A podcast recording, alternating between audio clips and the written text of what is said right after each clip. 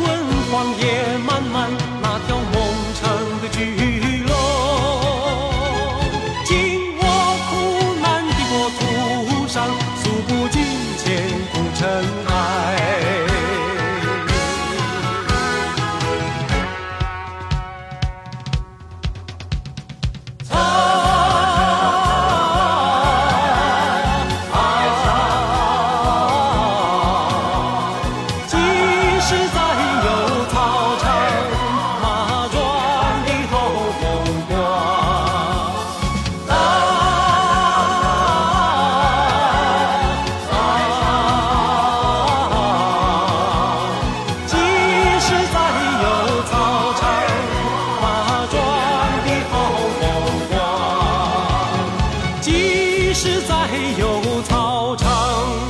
马庄的好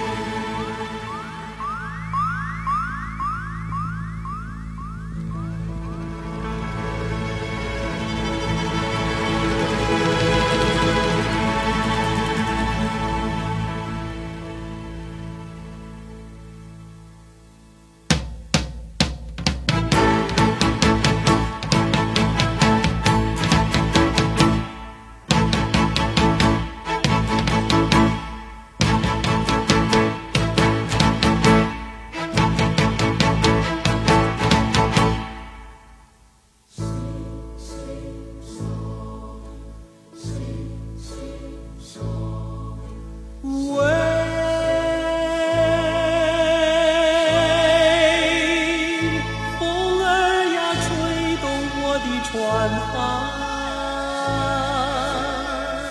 船儿呀随风荡漾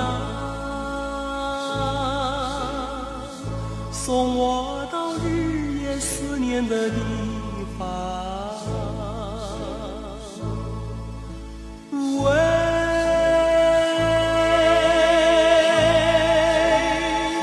风儿呀吹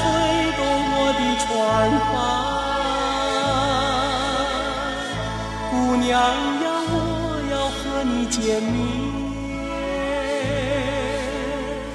向你诉说我心里的思念。当我还没来到你的面前。你千万要把我要记在心间，要等待着我呀，要耐心等着我。姑娘，我的心像黎明初升的温暖太阳。